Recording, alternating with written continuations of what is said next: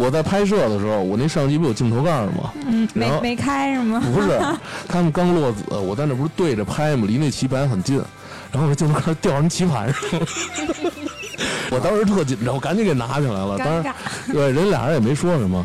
我要是触碰到这个子的话，就是我觉得这应该算挺大的一个事故，因为毕竟人家是在比赛之中，他不是刚嗯只落了几个子吗？那也不行。影响两个人的状态。别人下一半了，你光一镜头盖儿给人全那会儿是不让我们进的，关键是这又不是街边那种下棋，这都是争夺世界冠军的这种比赛，而且都是有直播的。状态就该完了。嗯，我那个镜头盖掉那儿，我觉得会吓着。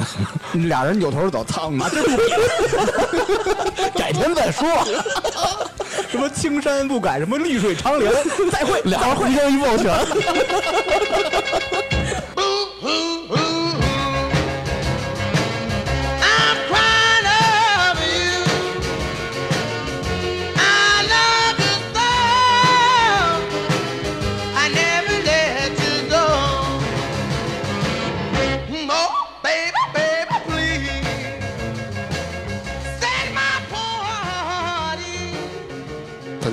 这里是差点 FM，我是大明。我是粗梅，我是张辉，芝芝，这十一过得也挺快的，说没就没，是啊我这还没休息够呢。你那怎么话怎么说？眼儿一闭一睁过去了。操，那是他妈的 去他妈这块儿不要加儿化音，是眼，不是眼儿一闭。我改正。哎，你们十一是怎么过的都？躺着过的。就是七天都在躺吗？嗯，我这是呢。嗯，坐的是卧铺，对，我跟家就是硬板床锻炼。啊，行，嗯，张辉呢？我是连站带躺，你什么叫站啊？那我不能老躺着，不是你不我得是上起来，班了吗？我得起来走走。你不是十一还上班吗？对，晚上躺着，你你们没去哪儿玩玩啊？没时间，真没时间出去。你没串个亲戚？嗯，没有，没去。十一过得多无聊。是，你干嘛了？你干嘛了？面都是人。去了你去了趟干什么？三里屯儿，你上三里屯哇，干嘛？你走的好远啊！你总 比你们这不是你上三里屯干嘛？看电影去了。哦，是骑着你那个小摩托，我有一辆那小摩托，那是怎么唱你来着？从来也不骑。不是那他妈毛驴，呃，骑着我心爱的小摩托啊，它永远不堵车。对对对对，跟他妈你你丫一唱怎么他妈的跟他妈要死了似骑的？着我心爱的小摩托，我就要回家了。继续吧。你看了什么电影啊？呃，看了两个，一个《攀登者》，一个《中国机长》，哎，中国机长怎么样？我现在还没看呢。挺好看的，比《攀登者》强。《攀登者》期待值太高了，就是嗯，情怀和感情戏太多了，他并没有说是怎么跟谁去的你？我女朋友啊，那感情戏多了怎么了？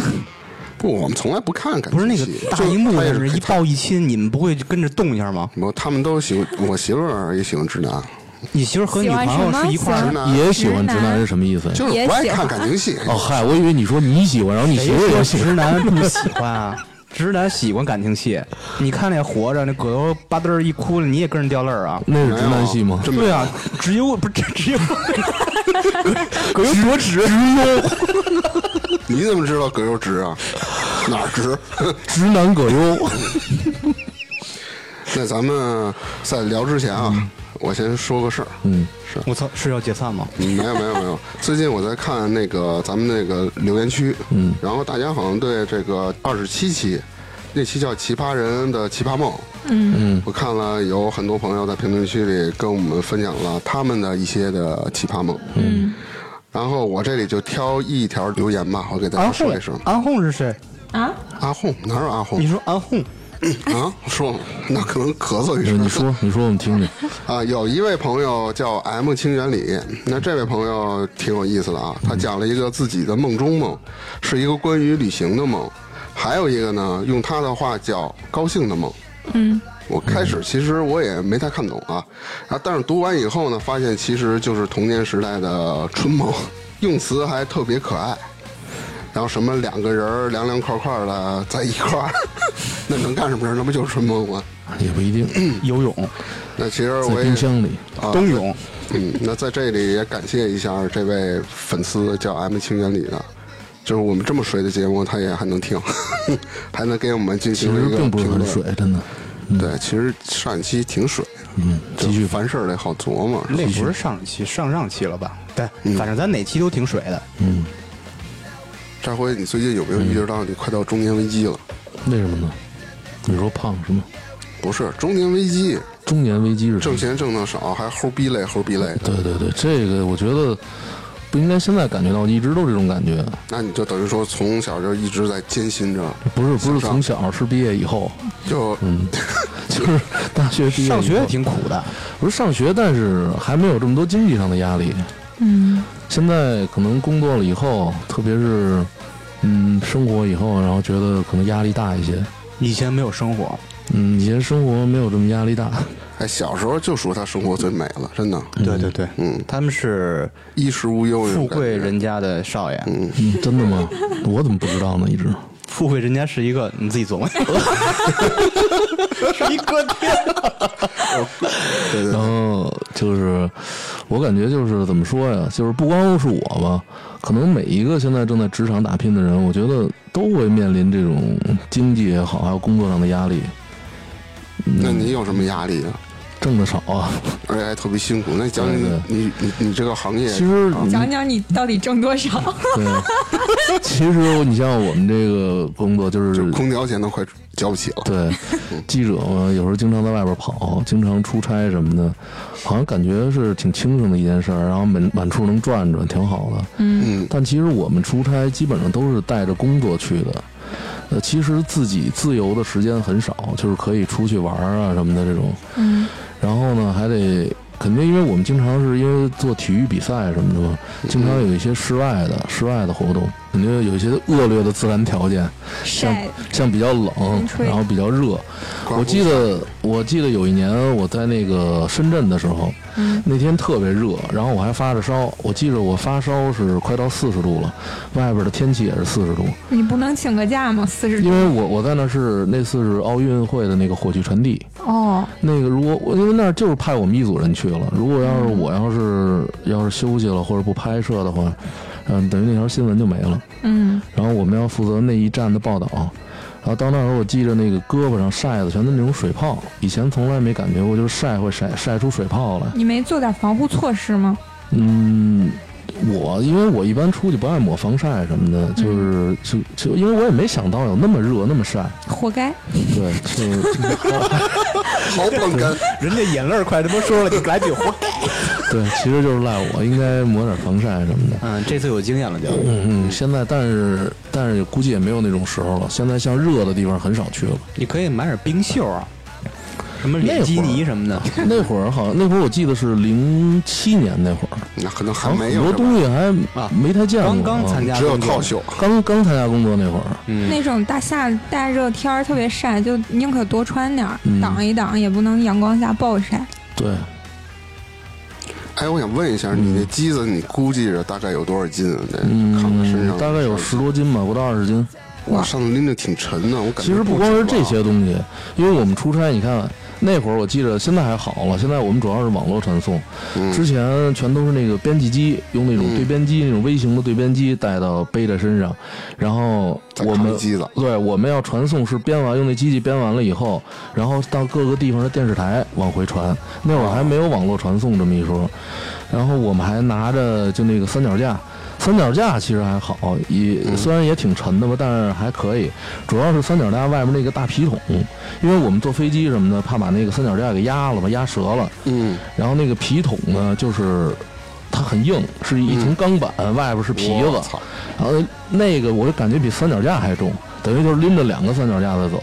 然后还有摄像机，加上话筒、电池，再加上编辑机什么的，等于得背好几十斤重的东西。你们几个人拿这么多？呃，我像我们出差一般是一个男孩儿一个女孩儿，但也有两个男孩儿的时候，嗯。但是肯定会有一个男孩儿去，就是因为摄我们那儿的摄影基本上都是男男生，嗯，然后一般你说女孩儿本来就一般也不太愿意让女孩儿拿东西，那就那么多都是你自己拿。几乎是。要是跟女孩儿出差的话，跟男孩儿出差肯定能分担一些，嗯。嗯，那也没见你瘦啊，这种累跟那种运动的累不太一样我。觉得多牛逼啊！就每天感觉就是举着俩杠铃，没有，我我就突然想到不止俩杠铃我就突然想到你们的女记者就不能帮你拿一拿吗？他人家会，人家肯定会说，我啊帮你拿一下怎么着的。但是你说人拿一段还可以，就像我们有时候一些大赛或者说什么马拉松什么，他肯定都封路是吧？嗯我们全要靠走着过去，一下可能走个两站地到三站地的。嗯那有的时候，有的时候呢，你说人家给你拿一会儿，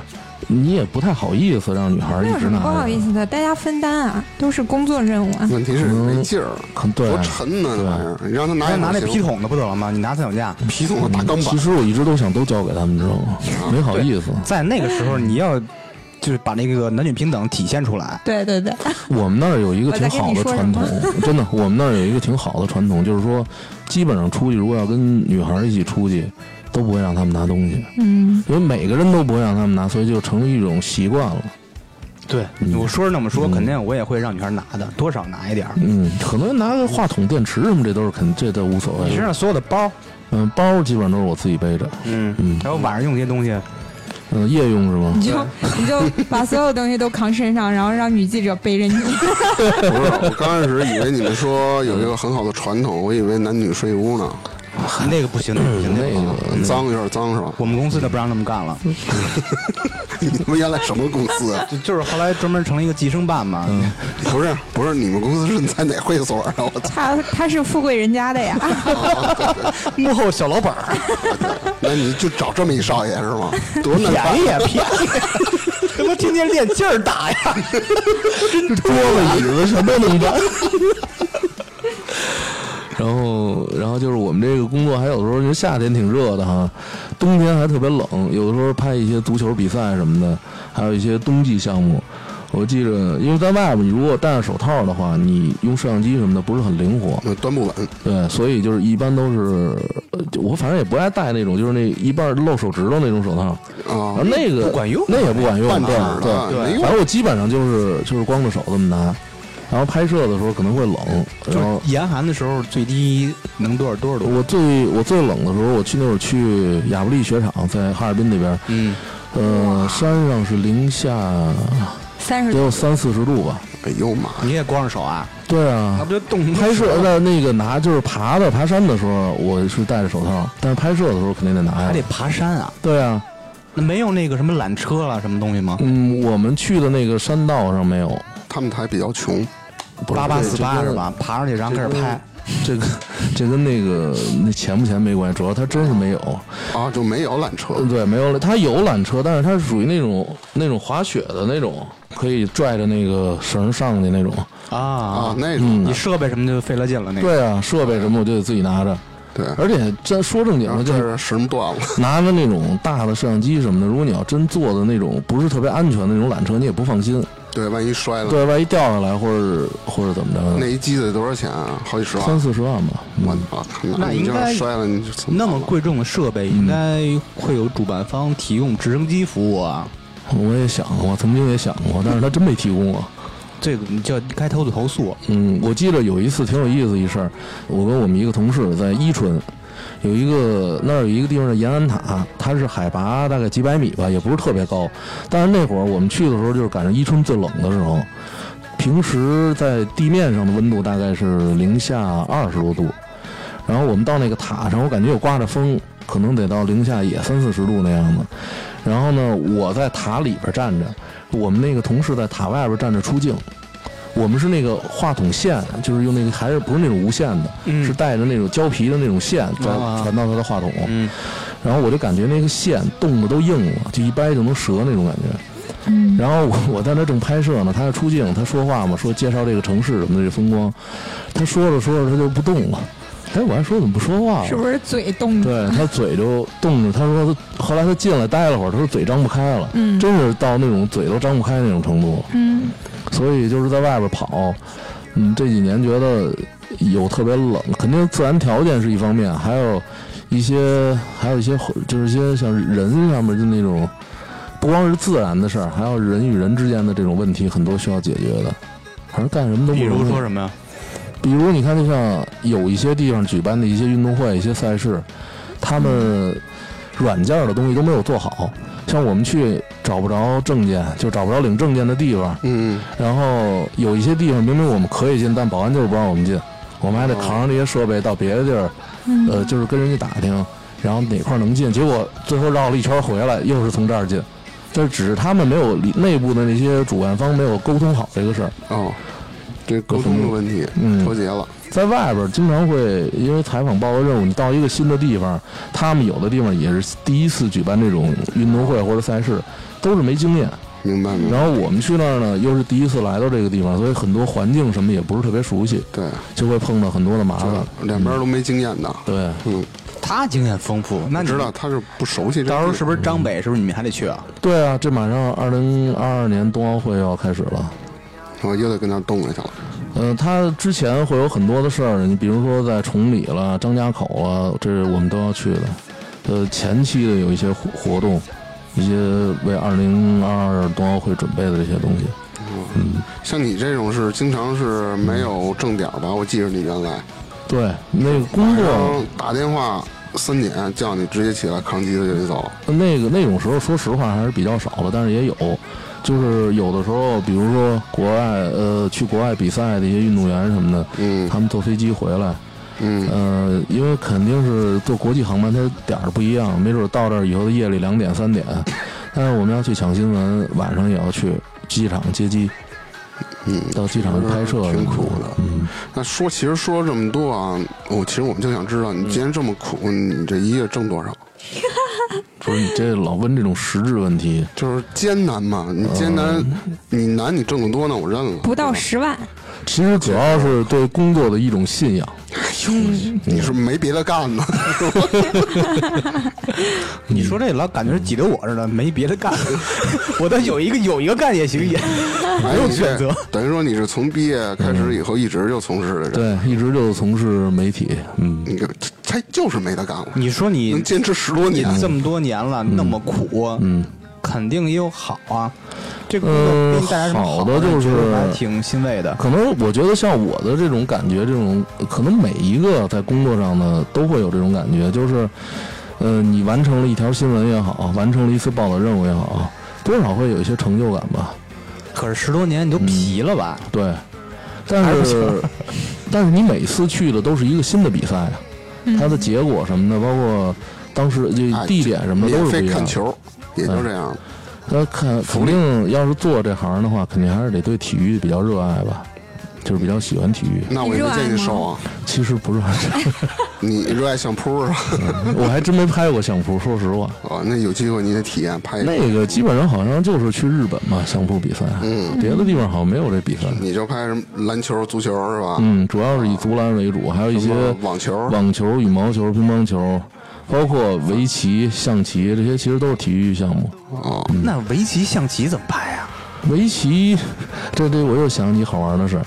有一次我们拍围棋去，一般就是拍围棋开始的时候，开始的时候拍人家落子，就是刚开始的时候，就他们落子落那么几个子，然后呢拍完以后就是得出去了，你不能在在那个棋室里边儿啊，它是保密的什么那种？不是，你会影响到他们。啊，你想想，那很多媒体在那拍摄的时候，咔嚓咔嚓的什么的。对啊，人家因为他这个围棋比赛是需要需要很需要动脑子的，嗯，就是静的。对，必须得很安静。他安静的时候，如果你要是旁边有经常有打扰到的话，他会分心，影响运动员的发挥。嗯，然后很多棋手，他们其实他这个人，你经常看这个棋手下围棋的人，他人本身就很静，就像、就像韩国的什么李昌镐了，嗯然后还有古力了，还有那个常浩，嗯还有像就他们就本身那个人就带着一种很儒雅的这种气质，嗯，就是他们说话的声音，我觉得都不是很大。嗯然后平时你也看不到他们有什么就很夸张的表情，基本上就是有什么说什么这种。而且相对来说，我觉得他们会有一些腼腆，我感觉就是这些下围棋的人。然后有一次呢，我我们拍摄去，一开始拍他们落子的时候，拍完落子以后，我们就出去了，只能在观棋室待着。观棋室呢是有一些屏幕什么的，可以看他们里边下棋的状况，但是我们不能进去。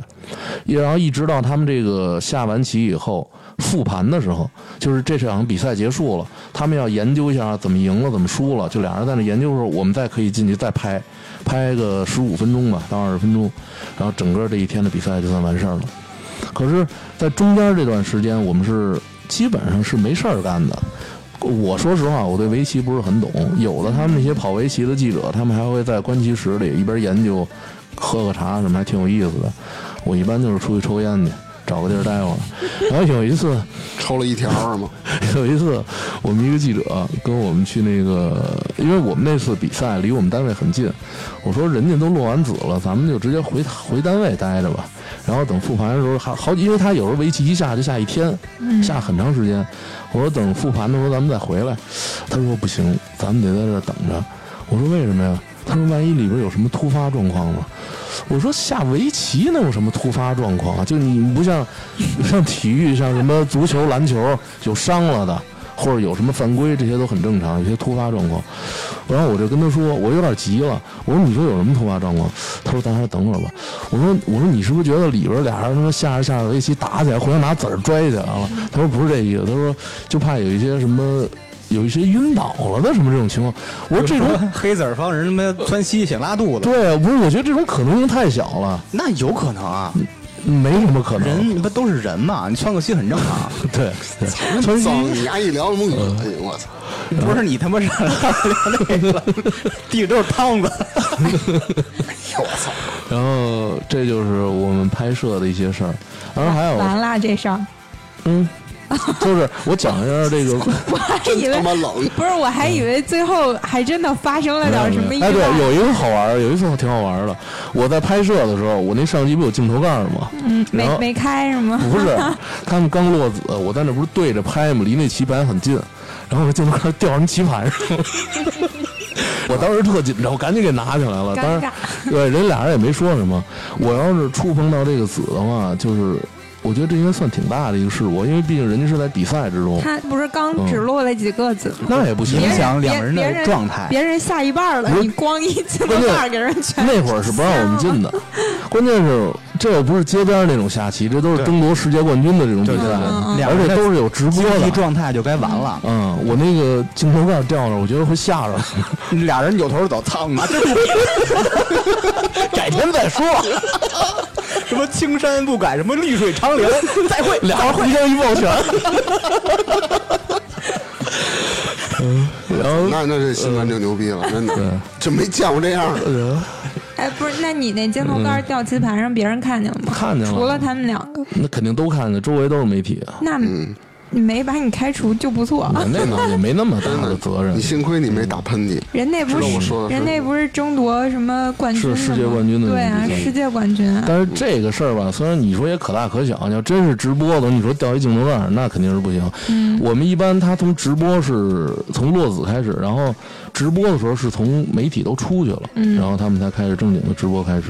嗯，哦，我以为上来就是一就开始直播了。没有，但是这样确实是会影响他们的心情心态，啊。因为他们当时都是要很安静的，嗯，他们可能思索的时候，你在周围可能有一些，就是如果要是有人的话，他们可能都都感觉不到。我之前看过一个韩剧叫《请回答一九1988一九八八》，那个有一小男孩长得特精神，就是下那个五子棋还是围棋吧，围棋不是五子 五子棋也有比赛，也有比赛，？也是嗯也是什么夺了什么世界冠军嘛那种啊。嗯我觉得那个确实，你像你说的那种，所有的围棋运动员就是特静，嗯。他就那种人其。实像你，咱感觉不到他们下棋，其实他们一直在就是脑子里，就可能咱们看不懂，啊他们一直较量，其实特别激烈，就 真的对，俩人脑银是吗？呃不是不是不是这么说，你看过一个日本动漫叫《棋魂》吗？嗯就恨不得一一落子跟放大招似的，嗯一头龙过去，那边一放不是肆，啪一中国老小小当家还炒个饭粒儿，对，就类似于那个。我说的意思不是这种，其实他们在他们每一招每一招的较量，往后想的十多步是吧？对，嗯，呃然后他们就会就是想每一个落一子都会可能决定后边的很大的虽然，嗯，虽然不懂围棋啊我，也不是很懂，我就完全不懂，他就是别让那五个子儿连上。但是 这他妈无子。但是我会下跳棋啊，跳棋你跳两步的时候，你也把后面全都想到，要不然你不是。那跳棋有比赛吗？有啊，国际跳棋有比赛，但是像咱们玩的那没有比赛，国际跳棋什么样？国际跳棋是圆的，圆棋的，盘是圆的，不不不。咱们这棋盘不是也圆的吗？棋子儿是圆的，咱他妈也跳是棋不是他妈圆球吗？是他那是像象棋那种扁圆的那种，那不是国际象棋吗？他们国呃那不是国际跳国际棋国际。跳棋，国际跳棋它的规则跟咱们是不一样的，哦就具体怎么着我也不太明白。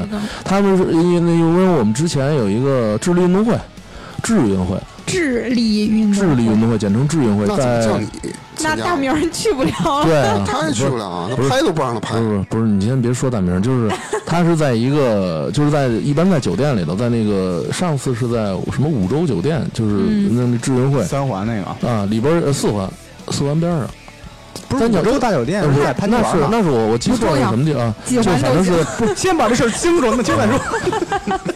呃，你看里边有很多项目，嗯像国际跳棋、国际象棋、象棋，还有桥牌，然后围棋，还有中国象棋，嗯，嗯，还有啊，好像基本上就是这几项中国。象象棋和中国象棋不一样啊。国际象棋跟中国象棋不一样。国际我知道不一样啊。啊，那那我那我多说了，就是国际象棋棋就是那个也是黑的白的，然后什么王王后啊，对对对对对对对，中国象棋是那个对对对，就是骑马炮工长地雷。棋，工长是什么东西你？要不说他妈大富翁，还有说这个比较有中国特色的麻将，嗯，上次世界冠军居然不是中国人嗯，我好像也啊，是哪儿的人啊？我也忘了，反正不是中国人，我觉得特别奇怪，就跟乒乓球你连输三盘的感觉。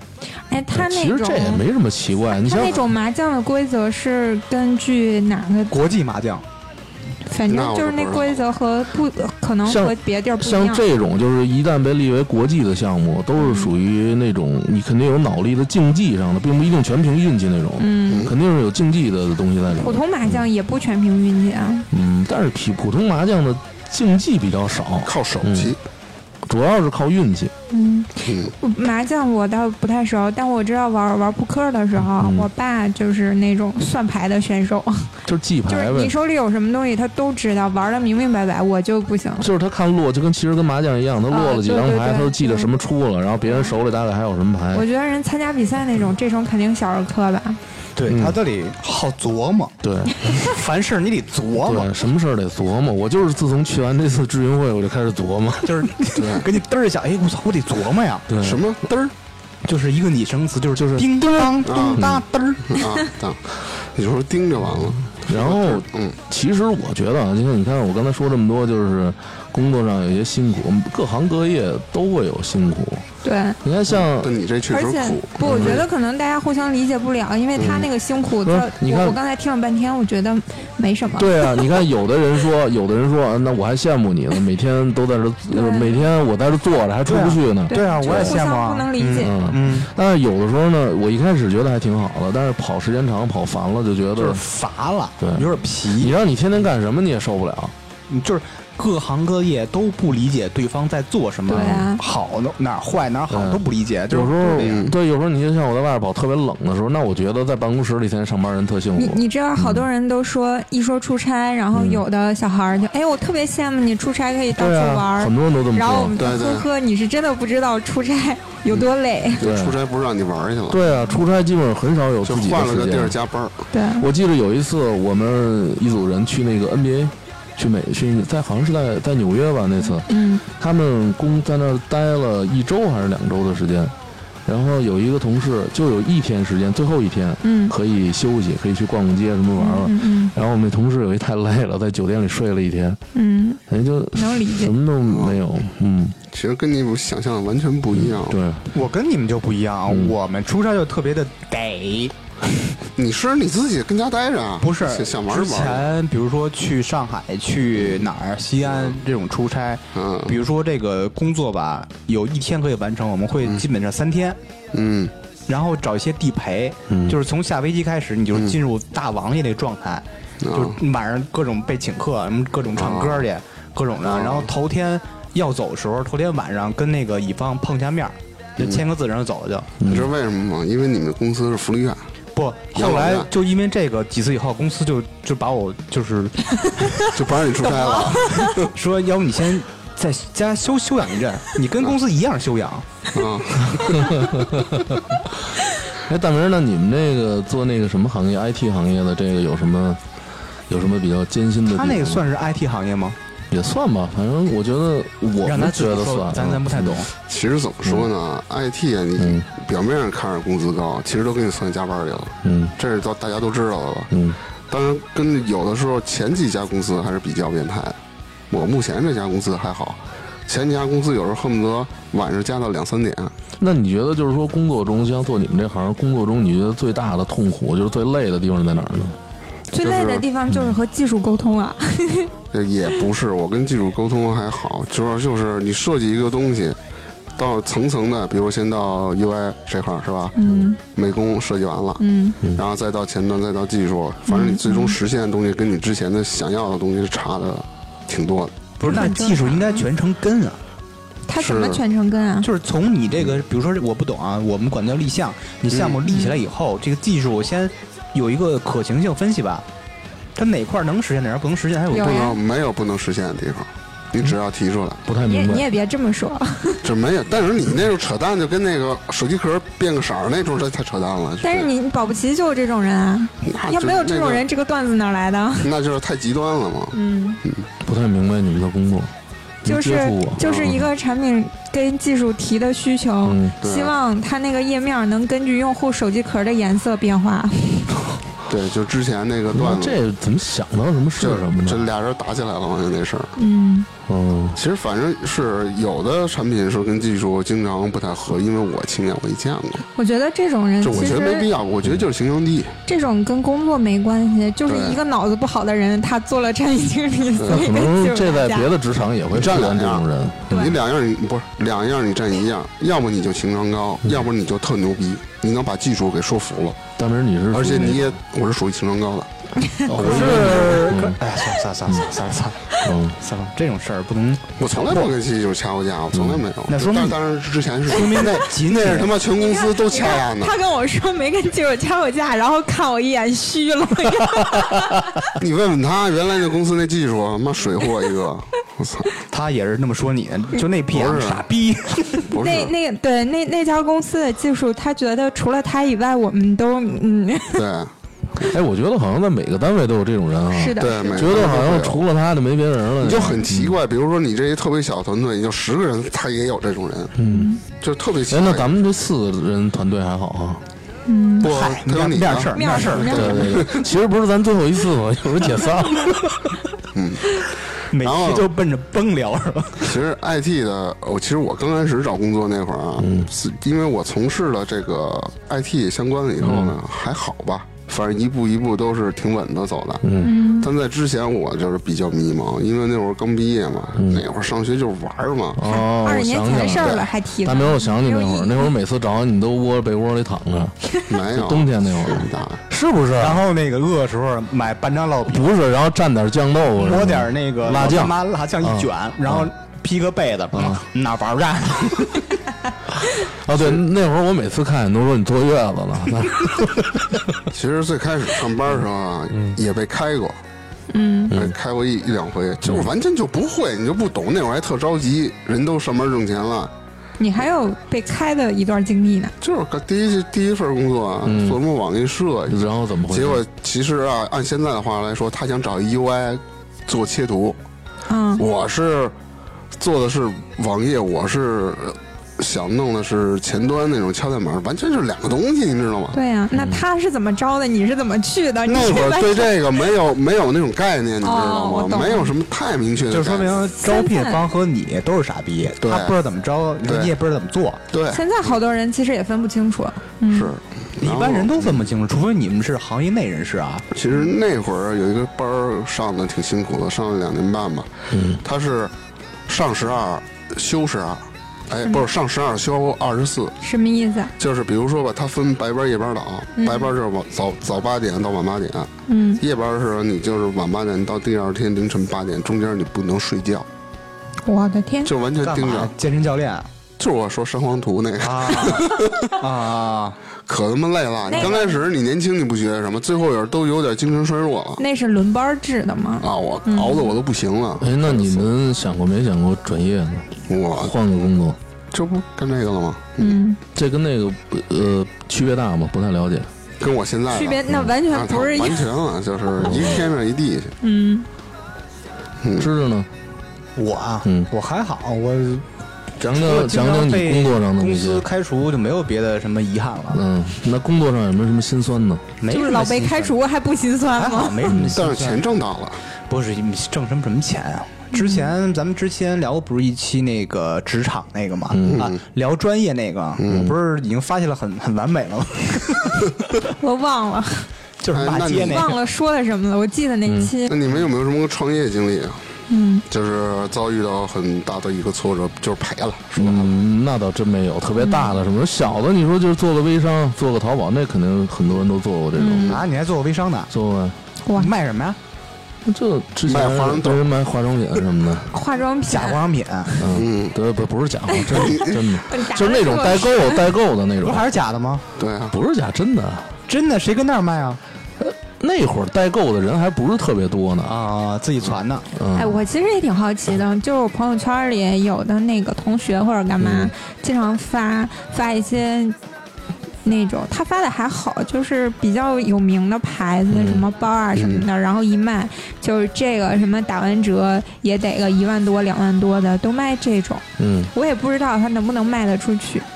嗨，这种东西它是坏不了，都现是挂着代着的。购全是 A 货，全是但问题就是，你让我在朋友圈里面买一个一两万的东西，就很难，因为就疯了啊不。过说实话，就不在朋友圈里，我也不买一两万的东西。他那个只要朋友加的足够多，咱们上限不是五千人嘛？嗯你加够五千人，总有傻逼上当。其实我觉得卖那种大牌子我还能理解，就卖一些你都听都没听说过那种，就跟传销似的那种感觉。我我觉得比较奇怪的就是，你看我说的那个同学他还好，因为他在银行上班，然后也都就不是那种嗯就苦哈哈的那种人。嗯，你看有的人可能出门背一包三百块钱，他朋友圈卖一两万的包，我觉得这种你敢买，真的更那个。其实我也有过一次创业经历。嗯，其实当时卖红酒那次？其实当时就是脑子热，想的特简单，就是因为那会儿工资挣的都比较低嘛，嗯。然后想是说干点别的吧，然后又找一个哥们儿一块儿去就是做这件事儿嘛。当时这哥们儿也懂红酒嘛，因为嗯他懂，他知道哪个红酒好，哪个红酒次，所以咱要传一个事儿去弄这个。结果被一个熟人就给骗了，就是给你一步一步下那套嘛。嗯，反正最后赔了十多万，小二十万吧。那会儿你刚毕业吧，没多少钱。你想那会儿赔二十多万，你没那你就还了多长时间啊？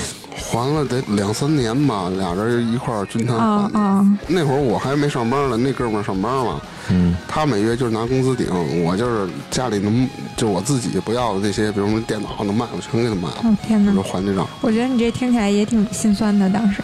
那你那酒是怎么是没卖出去是吗？就是定价给我们定价太太高了，嗯而且市场我们当时也不懂啊，哪知道这？你不是说你那合伙人特别懂吗？就是他给我坑了，不是不是合伙人，是、嗯，也就是想带着我们做这个的人把我们但但你。们做这个的人是不是就是自己那堆东西弄不出来？对啊对啊，然后就等于低价卖给你们了。对对对，不是，他是高价卖了，嗯，不是低价。高价卖。就等于拿你们处理库存呢。嗯，对，就是这意思。你酒驾，因为葡萄酒这种东西，它属于暴利嘛。嗯，谁说暴利啊？你看你怎么玩了嘛？你看现在的话，就是一百多块钱酒，你在超市卖四百块钱，你觉得哇挺值的，我就进了。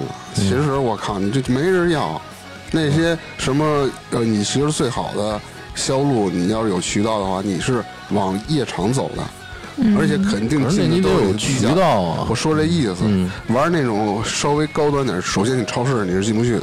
嗯，你得，我觉得哦红酒这种东西，你肯定走就就想批量的，比如跟公司或者什么去合作那样卖。我觉得零售这个酒这个东西不太好弄。就是当时想的时候先买了，到时候对，咱们就是。其实应该先想那个是出往外出的渠道，对多卖想这个，想先把那个钱花下来。整天晚上睡不着觉，感觉酒一来了，我操，完了，以后一顿早点以后一顿早点就 四千个亿，然后来一瓶去，喝一瓶。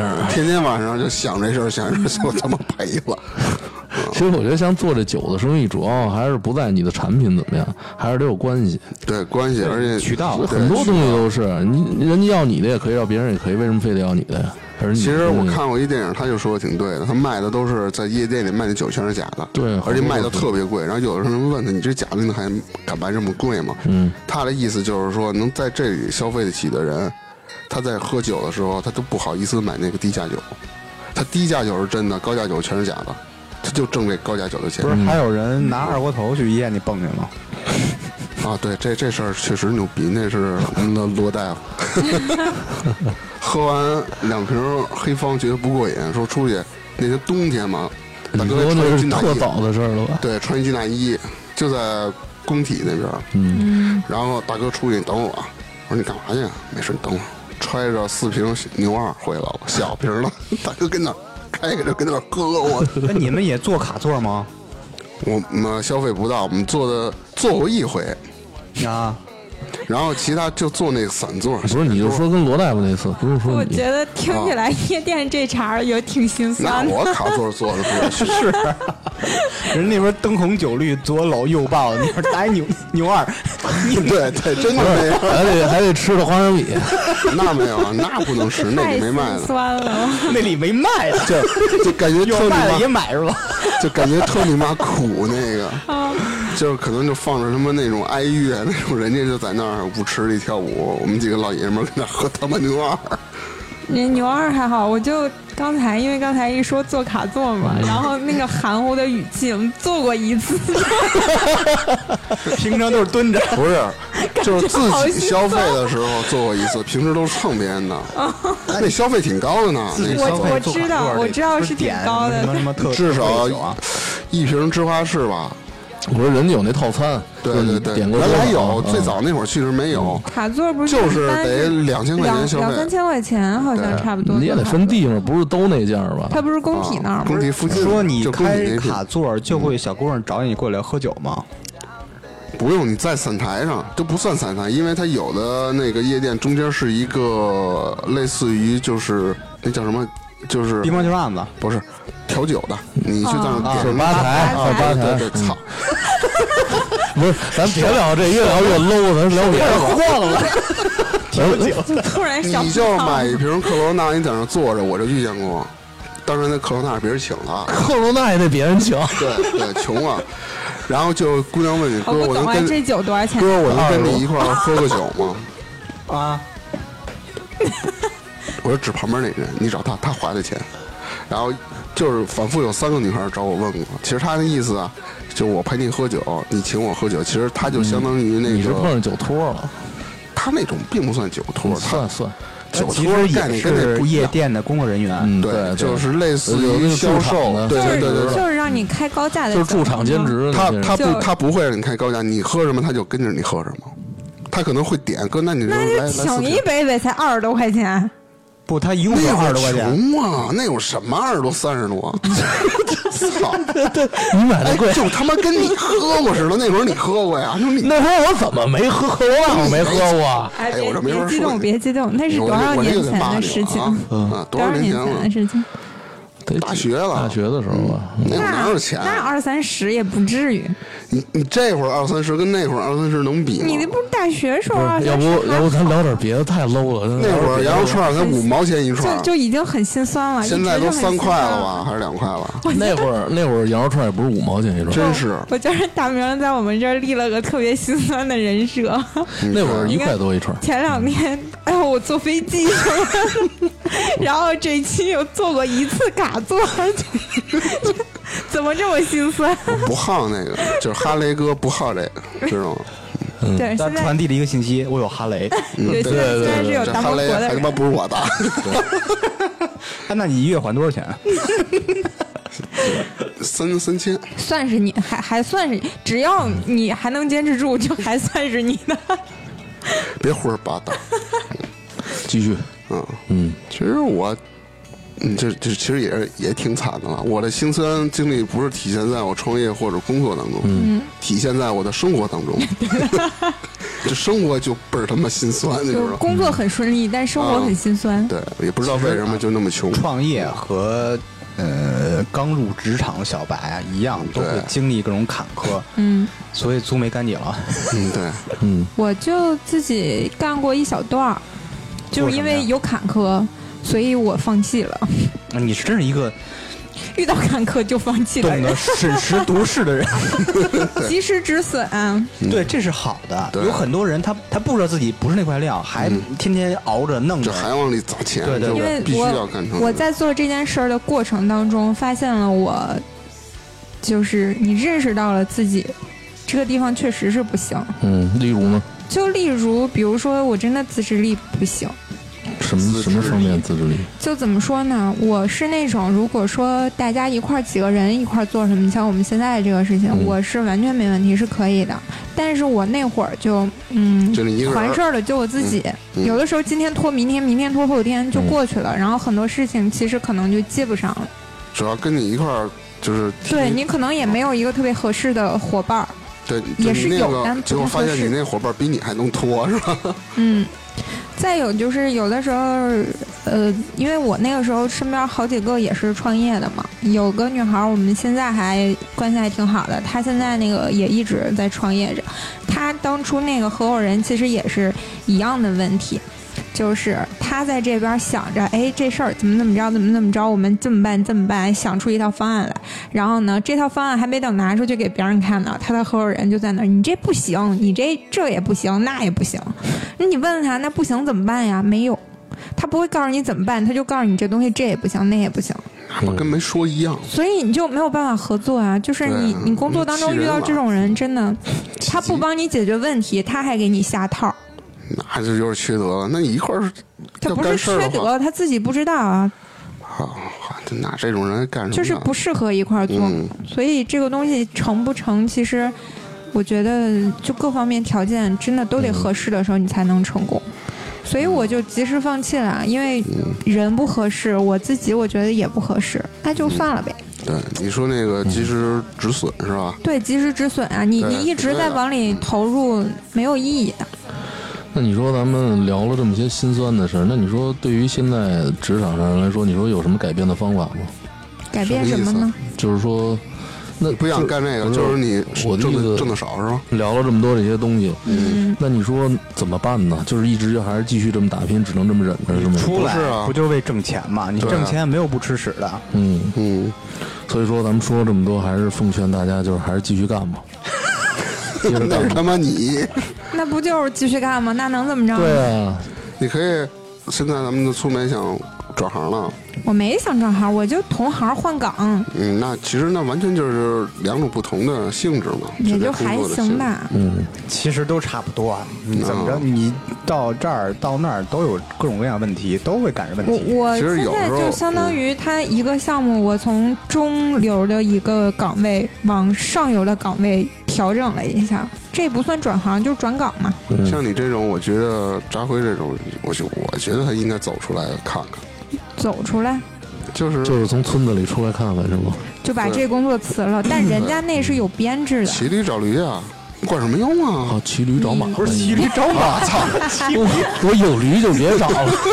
哦哦，口误了，口误了，口误了。人就每个人东西看法不一样嘛，有的人就是我我就要这个编制，然后其他我觉得管什么用啊？但是你想想也不给他们就是说发，觉得没有，人他觉得不发钱啊？但是你想想，就是干这么多年了吧，你要再换一个，就是如果要还干这个，大拿呀？不是不是那意思，就是说资说历在那儿呢，我要再换一个还是媒体的行业，我觉得就没什么，比如说我们要去网站什么的，挣钱。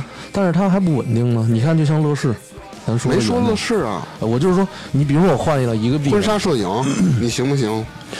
那些人都是他们首席摄影总监，牛逼吗？我我尽量还是他妈扛着鸡的满世界跑月。薪 月薪三十万，我尽量往那方向发展吧。是不是？不是老说那没同样是扛机子的，哎，我挺好奇的，你们这个行业有没有鄙视链啊？就比如说我是电视台的，我就看不上你们，他像他说的那个婚纱影楼的那没有没有没有，那倒没有那种鄙视链。没有没有。你电视台自己内部有一个鄙视链吧？谁看不上这个，那不上没有。看这个。那我觉得这个在每个单位都会有吧，这台和总有台之间会有总有单位总有人跟人之间的不和谐。嗯，都是打工的，谁看不上谁呀？是不是？其实不是，有些人就有一种所谓优越感，对或者说鄙视链。就是你们 IT 嗯有什么鄙视链？我觉得一时半会儿想不到有有，但是你我接触到的少什。么呢？同行是冤家嘛，不是，就是说鄙视，呃不是说就是有什么过节什么的这种，就是说，比如说干这行的看不起做什么的，但是都是你们 IT 之中的。哦那比如太正常比如说做技术的，什么写写 Java 的看不上写前端的，就对 对，为什么呀？这是什么意思呀？各种语言的互相看不上嘛。复杂嘛，哦前端的你就掐淡复杂程度或者怎么着的，这我也不太懂。会有一点。对，然后然后产品看不上技术，说你这个技术呃代码糙，你实现的卡不拉几的，然后这是经常那么多 bug。技术说看不起产品，说你他妈产品设计的什么玩意儿啊？你的用户体验不好吗？那有没有公认的大家都看不起的这个呢？那没有，就是产品经理，就是反正是嗯，产品看不起技术，技术看不起产品，产品不好的话就是找运营。然后呢，技术出现 bug 了就甩锅到测试。那，你那你那不算鄙视链，你那只不过就是互相推脱甩锅。我觉得就是他们同行业，比如说技术之间各种语你要说鄙视，链，我可以跟你说，你们摩托圈里有鄙视链，什么呢尤？其是哈雷，骑哈骑哈雷的看不上雅马哈，什么类似那真种真？看不上。就是我不是说我看不上光啊，哈雷这个圈儿，比如你那个什么叉哈雷自个儿圈里头都，有你要想参加一个，比如说你要骑行，想参加一个牛逼点儿俱乐部啊，嗯嗯你车低于三十万，你就甭都别来哈雷嗯，的，我懂。但是你有三辆啊，三辆叉四八，那妈管他妈蛋用啊！哎，大明那那有没有就是说，比如说骑哈雷的看不起什么骑别的摩托这种的吗？哈雷它反正原来是啊，嗯我不知道现在了。现在我觉得挺和谐，但也有那种傻逼的。这种很正常，你你就像总，我觉得好像总有这些，就像你看那会儿，他听他们那些那玩摇滚的，就是说，呃，什么玩金属看不起玩朋克的，就这种。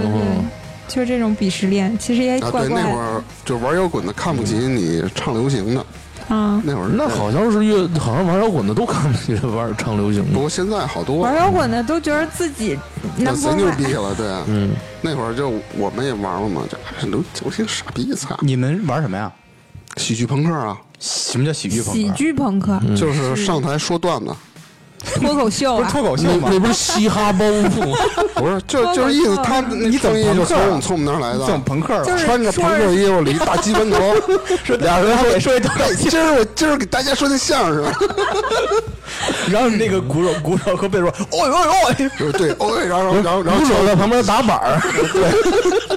嗯，就是喜剧朋克，嗯，那都说这么多了，那知识你这儿就没有吗？没没什么劲，知识不是刚才说了吗？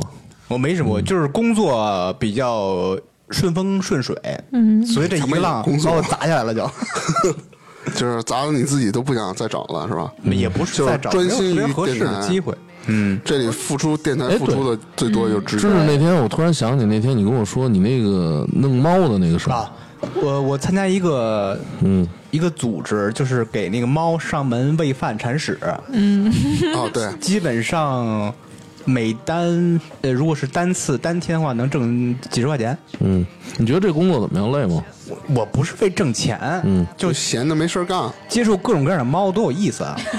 就还是接触各种各样的猫还是出于兴趣。对啊，就去猫认各种不同品他种。养猫的，家里两只猫，对对对不过我突然想到一件事儿啊，就是咱不是说还有什么职场小白或者上班什么感受吗？嗯，我自己做那段时间，其实最也不能说最明显吧，但是就是感受比较深刻的一件事儿，就是嗯你的心态啊，你上班和你自己做这件事儿的时候，真的完全不一样。我不好说这叫创业，因为在我眼里这件事情还够不上创业那个那个标准，因为我觉得高度，我的努力都没有达到人家创业那个程度，所以就是自己做一点事儿。但你一样的，就你每天想的其实就是我这个钱啊，我怎么样挣更多的钱，怎么样减少成本，什么这个那个的。你自己做的时候，你真的不想着我今天放假呀，明天我要休息啊。嗯，就有的时候就想啊，怎么明天又周六了？这事儿又得拖到周一，就这种感觉。就是老板心态和员工心态。对啊所以那个时候，我我当时就想，真的上班的时候，老是觉得哇，这个这个呃领导就是个傻逼，老板就是个傻逼，真的好烦啊。但是等你自己真的就跟人家那个立场比较接近的时候，真的觉得就不一样。对，因为都是自己的东西嘛。所以我就是在上班或者怎么着，就不会再想说，哎呀，这事儿还是比较踏实。老板他首先他是为了挣钱，而且他挣钱他得养活呀，就对帮人。对对对，就没那么大责任感了。对你，你就会明白，其实大家不是谁谁比谁傻，谁比谁怎么着，就是立场不一样而已。对，对吧？你跟他说老板催这么急，这个东西他得挣钱呢。对当然，这个当然这个排除掉有一部分确实就是挺 排除掉那些真奇葩，因为就真的有一些人他就是怪。对，你也接触过这种人，嗯因为一般的老板都在想，我时时刻刻都在烧钱，嗯我肯定让员工创造最大的利润，对就是先把他们血抽干了才行啊！我得不逼你怎么能起码我得收支平衡吧。嗯，啊？你是这种老板？你是这种老板我？我遇到过一个老板是那种特别抠门儿的那种老板。啊，因为我我能理解他，就是可能比如说中午休息晚嗯回来个五分十分的，嗯，其实很多人可能也就算了吧，五分嗯十分的就过去了。但是那个人就是，我是觉得特别小气，表现在各个方面。就是你嗯晚回来五分钟，他又颠儿颠儿的跑到我的桌前问我：“你干嘛去了？回来这么晚有那样的领导，？”我心说没几分钟，中午吃饭晚回来个五分钟，真的这不影响你挣钱，你 何必一定要这样子呢？嗯，然后他还什么？就比如说你和我老板也挺闲的，你和客户聊的时候，呃老板管，你员工的事可，能有新客户过来的时候，有时候会拿一些赞助的产品过来嘛。他就是那个产品，因为很多公司就是用过了之后，就大家当福利发一发这部门的同事。嗯但是我们那个老板就是死盯着，然后会把所有的东西都收回到库房。他有一个仓库去存他所有的这些东西，这怕你们拿吗？他也没说怕你拿，但是这个东西他马上就收走了，他不给别人。就抠呗就是。最逗的一件事儿，当时特搞笑，就是隔壁部门一大哥，当时呢，就他说他给了我一堆那种咖啡，嗯，跟我说是从老板办公室拿出来的，说老板就是拿给他的，我就没注意，我就喝了一包。然后我还心说，我说怎么这么大方，还给大家一堆咖啡，然后 闲的没事儿看了一眼，就过期了。哎呦，我瞬间就我喝点水冲一冲。那确实挺膈应人的。给你给员工发点福利吧，小福利还什么过期就的，谁也不差你那点东西，但他不是老板，心态，是那个变态老板心态，嗯，他还是不正常。对，这过去那资本家的心态，对，但我是觉得你想，你想你你做这个公司，你是为了为了什么挣钱也好，为了做事业也好，但是你不要对员工过于苛刻呀，嗯，对，对吧？他还是没弄明白。对，他是挺不明白的，因为那那家公司发生的事情真的有点刷新我三观。对，我听着也挺牛逼的，真的，对，这些都是小事情。没见过这样的。嗯，那你的运气也挺不错的，在有生之年还能见着这样的人。哦不，我我跟你说，那个老板，你说人做事情确实是有点看不过眼儿。反正我是看不过眼儿，嗯我这个性格我又特别烦那种唧唧歪歪的人。啊，嗯，嗯，但人家就能力很强，人家那个是嗯北大的研究生，完了呢，然后自己是做金融的，嗯然后说反正就是条件特好，又财富自由，又这个那个的，然后有一嗯小跟班儿，每天嘴里念叨着就是他也要财富自由。工作能力可能是很好很强，但是你跟他相处真的不舒服。你这太不舒服了。你有时候觉得真的一个这么有钱的人，对吧？每天你跟我抠搜那几块钱干什么呢？捧的好吧？是 是，啊，是，什么没有？说说大明那你刚说不是那太不舒服了，那那是不是那那太不舒服了？你是我爸爸，其实我也刚才我也意识到，哎哎哎哎，嗯，那个你在这儿赶总结一下吧，时间差不多也。这啊都聊这么长时间了。对，挺长的了。啊，行，那其实刚才咱们都说了啊，有创业的进去，你在职场上的一些是吧？还有一些想创业也没成功的，但是学到了一些，有说见过奇葩老板的，嗯，还有说是苦逼哈哈的穷酸根儿，然后挣的还特别少的，嗯，全都说了是吧？嗯其实每个人都会经历这种阶段，但是就刚刚那个粗梅说的时候，你创业的时候，你不要一味的说是我必须我要怎么着怎么着。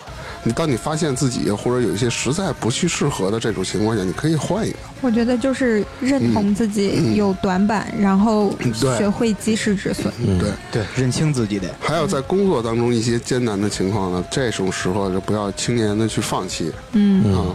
然后还是说是先从自身上找原因，嗯可能说我这点可能做的不对，或者是哪点做的不好，直接就去埋怨其他人，对，排除的问题不是自己老。对什么老板的问题是吧？对这都能说等你排除完自身问题，就可以骂老板了。那你得多牛逼！我操，老板是，其实说不好听，老板就是你的衣食父母了，就自己排除了，他是给你开支的。不，排除了听众才是，听众才是啊。对还说对对对半天，发对对，现我自己没有问题，都是老板的问题。其实这种人他就是没有去充分的去正视自己，每个人身上都会有一些问题，嗯，就是看你自己发现得了，发现不了了。嗯那翟辉有什么要补充的吗？没有没有没有，我觉得这个好琢磨是吧？对什么事儿吧 得琢磨。行，好，这期咱就录到这儿。好，拜拜。拜拜。拜拜拜拜。